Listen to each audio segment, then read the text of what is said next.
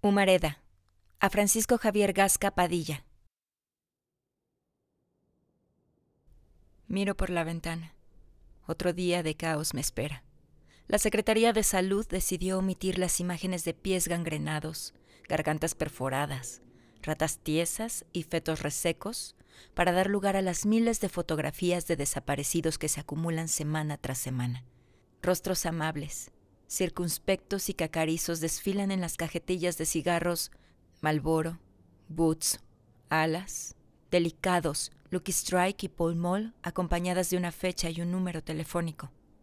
Todo comenzó un martes 23 de octubre del 2019 cuando un hombre llamado Gastón Loeb, de 55 años de edad y ministro de Relaciones Exteriores, salió de su casa a las 7.25 de la mañana para comprar una cajetilla de cigarros, a pesar de que había decidido dejar de fumar unos días antes, según palabras de la abnegada esposa, quien declaró, cito textualmente, lo siguiente. Mi esposo se levantó puntual después de escuchar la alarma del reloj despertador y, aún en bata, se sirvió una taza de café con un poco de leche descremada. Llevaba cinco días sin fumar y se le veía normal. Es decir, no se encontraba ansioso ni malhumorado. De pronto, mientras terminaba su café, la mirada de Gastón se clavó en un punto de la blanca pared del comedor y entonces muy serio abrió la boca y dijo, voy a comprar cigarros. Le recordé que había dejado aquel vicio endemoniado y él solo repitió, voy a comprar cigarros.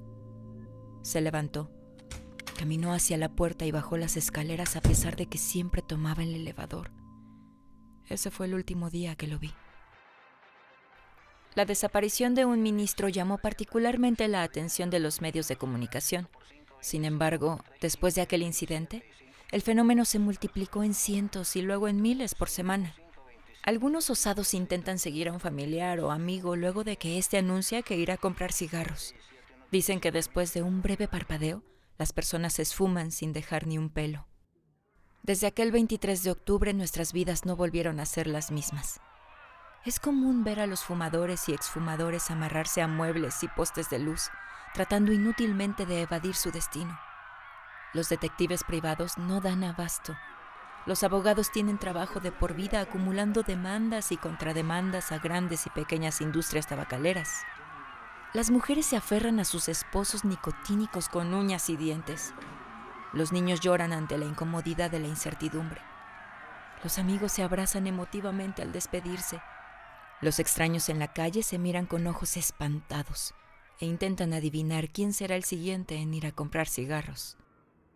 Yo Hago un esfuerzo por recordar tu rostro y miro por la ventana mientras fumo un último cigarro antes de dormir. Carla Gasca